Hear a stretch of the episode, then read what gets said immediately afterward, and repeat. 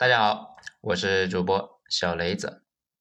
《贫穷的本质》这本书到底说了些啥？文章来自于微信公众号“九编”，作者二号头目，写于二零一九年十一月一十四日。最近呢，接下的诺贝尔经济学奖几乎是得罪了所有人。首先是西方经济学家们。看完这本书之后的感受是：这是个屁的经济学！这要是经济学，某基里泰美这个流量的明星都可以算作 NBA 最佳球星。其次，东方经济学家，尤其是某大国，看了之后更窝火。书里作者呢倡导的很多事情，在中日韩已经做了很多年，并且卓有成效，连个村支书都懂的道理啊，他们复述了一遍。竟然有模有样的拿了个奖，最后很多读者也不大买账，因为里边说的东西给人的一种感觉就是，大部分的内容毫无新意，基本都是老生常谈，只是加了一些数据的支持，这玩意怎么能够得奖呢？而且不少人就纳闷了，真的按照作者说的去做，穷人就能脱贫？根据常识呢，也觉得啊不是那么回事。更像是通过结果找原因，这个奖给人的感觉更像是辛苦奖，什么意思呢？也就是说，书中说的道理啊，大家都是懂的，但是很少有经济学家亲自跑到贫困的地区，要不是热带非洲，要么呢就是印度边缘的山区，或者呢干脆去喜马拉雅山下的贫困地区，搞对照组，挨个验证之前的理论的正确性。这个精神就太硬核、太实在了。当然了，人家已经得了诺贝尔奖，不可能完全是没什么实际内容的。咱们呢，接下来就按照原文书的内容给大家说一下，顺便呢说一说博主的看法。大家如果去看，也思考一下博主说的对不对。第一，营养很重要。作者呢是先重申了一个常识性的问题。现在的世界已经有足够的能力让每个人吃饱，粮食已经足够了。不仅是因为农业科技，更因为是在美洲发现了土豆、玉米等高产量的农作物。此外，还有转基因等等等等。另外一本书里面提到过，美国中产家里面的一条狗每年都得花好几千的美金，够好几个非洲贫困家庭过一年。多说一句啊，养狗那是真的贵啊。别说美国了，中国这边城市里面养个狗，一年花几万啊，就跟玩似的。之前呢，有看到过一组数据，说是啊，买猫粮比给买小孩的奶粉花的钱都要多。所以呢，普遍认为现在的饥饿吃不饱的问题啊，主要是分配问题。欧美浪费太严重。当然了，慈善本身是一种选择，不是义务。别的国家的人的老百姓呢，没日没夜生产出来的东西，不是为了非洲人民能够幸福快乐的。如果觉悟高，就捐一点；如果没那个觉悟，你也不能够逼人家把自家的大排量的汽车换成自行车吧。作者呢，在研究印度穷的时候，发现穷人吃的都很少，远远不足人体每天所需的两千四百大卡。这个研究其实就很奇怪，很多人看到这里啊，就有点慌。因为我们印象中穷人都是不大克制，吃的比较随意，但是很少有说法说穷人吃的少，反常识嘛。其实呢，这就是本书的特色，讲的都是那些印度犄角旮旯的事情，又穷又奇葩的那种啊。咱们呢就不放照片了，免得引起不适。大家可以搜索一下印度那种特别瘦的穷人，作者说的是那种啊先天不健康。又瘦又小的极端穷人，没钱却有病，贫血，肠胃里面有寄生虫等等等等，身材呢还没有我国初中生那么高，那种人吃的肯定少嘛，几乎是不言而喻的。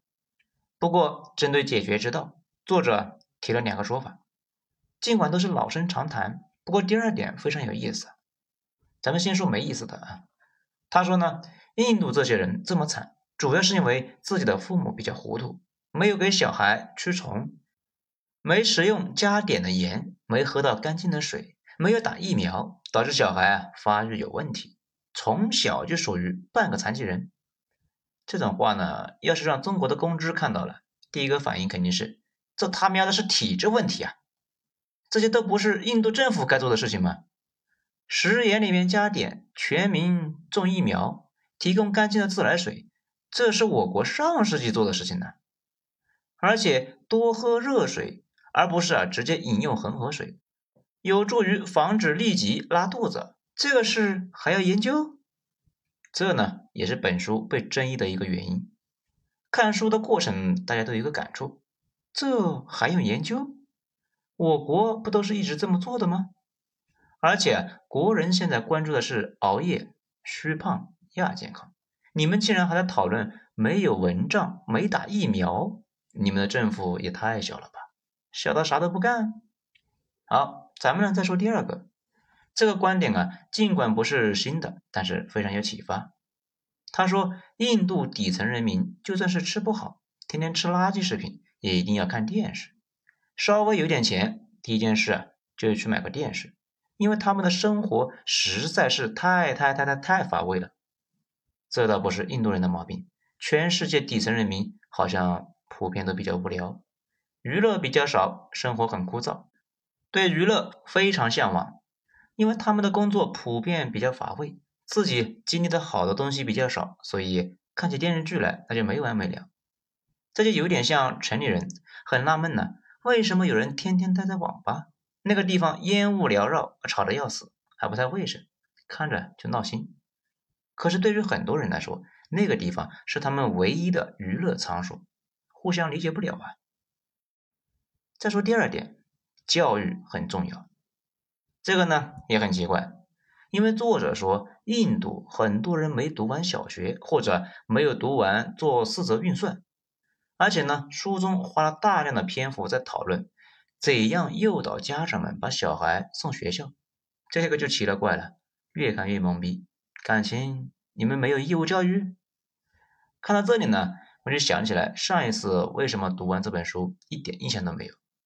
我当时就觉得这玩意应该是发生在另外一个星球上的事情，对我当时的脱贫需求一点帮助都没有。所以呢，看完之后很快就忘了。不过这一次看的时候，发现几个有意思的东西。作者引用了另外一个学者的一个说法，说是啊，教育本身是一种投资，人们投资教育就跟投资房地产是一样的，目的是赚更多的钱，增加将来收入。投资小孩教育这个事的主体就是家长，很多家长对这个事并不上心，因为他们并不认为教育这个事有啥值得投资的。有点像有些人并不喜欢投资房产或者比特币一样。对于这种家长，有些学者认为应该让家长自己做决定。如果家长都觉得没有必要，就算了。他们对自己的情况是了解的，逼迫他们干嘛呢？其实呢，这些说法你一听就知道，这学者脑子进水了。很简单的道理啊，这个说法还是理性人那一套假设，忽略了不少家长其实屁也不懂。既不理性，也没眼光，并没有歧视谁的意思啊！绝大部分人，尤其是贫困国家和地区的老百姓，生活完全被眼前的困难给挤占了，谁还有时间去思考将来的事情呢？越穷越短视，越短视越穷，你指望他们做出合理的决策？有些事吧，得勇于承认，承认有病才是治病的第一步，承认有病，然后狠狠的垫。啊说不定还有救，但是把孩子啊强制送到学校就完事了吗？怎么样追踪并且持续提高孩子的能力呢？这一点呢，书中给出了非常好的建议，如下几条啊，我们一会儿呢逐一讨论。第一，降低预期；第二，注重核心能力的开发；第三，使用技术辅助。我们呢接下来挨个的说一下这三点。降低预期在任何时候都非常关键。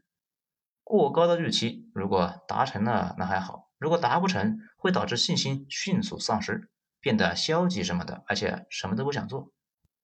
对于绝大部分人来说，总喜欢对自己或者是孩子过高定位，完成不了的目标那就泄气，忽略了把目标定低一些，慢慢来，一步一步的搞，也许呢能取得很高的成就。而且这才是绝大部分人应该走的路线。第二条比较难理解，什么是核心能力呢？也不复杂啊，比如作为一个学生，核心能力就是读写算嘛。如果有能力，再搞点舞蹈、钢琴、奥数什么的，再外搭各种小兴趣班啊，演讲训练、训练琴棋书画，以及呢各种小语种。但是家长们往往是想弯道超车，觉得自家的娃比较牛逼，或者呢干脆是想着不该输在起跑线上，所以给读写算这方面分配的时间比较短，成天呢就跑各种兴趣班。对于大部分人来说啊，这个事远远不是丢了芝麻捡西瓜的事情，而是西瓜芝麻都捡不到。对于穷人来说呢，也面对类似的问题。不过他们的问题正好相反，咱们上面说的那些孩子啊，学的太多太杂，以至于啊什么都没搞明白。穷人的娃娃呢，往往是不知道该学啥。最近这几年，美国那边是搞了一些一个学校叫什么 KIPP 啊，也就是知识就是力量。这个学校呢，在这本书里面也被给予了高度的好评。这个学校的核心呢，就是。侧重基本技能的掌握，基本就是对于这些年流行的素质教育反其道而行之。咱们印象中，美国的学校主要就是玩啊，次要呢是学，尤其是底层人家的孩子，在学校的大部分时间都在玩。这样呢有很多好处，可以释放孩子的天性，让孩子度过一个无忧无虑的儿童时期，不会压抑孩子的天性毛病。也很明显，培养成了一个快乐的废物。大学考不上，注意力普遍有问题，干啥都没恒心。大家可能不知道，注意力这个玩意呢，跟肌肉差不多，也是越练越强。长期不用，那就废了。如果小孩长期不集中注意力干一件想干的事情，时间长了之后，就没法集中注意力干任何事情。所以，KIPP 这个逻辑呢，就是重新思考这些问题，借鉴了监狱的一些模式，让小孩聚焦读写算等基本技能。据说啊，把升学率啊提高了百分之八百以上。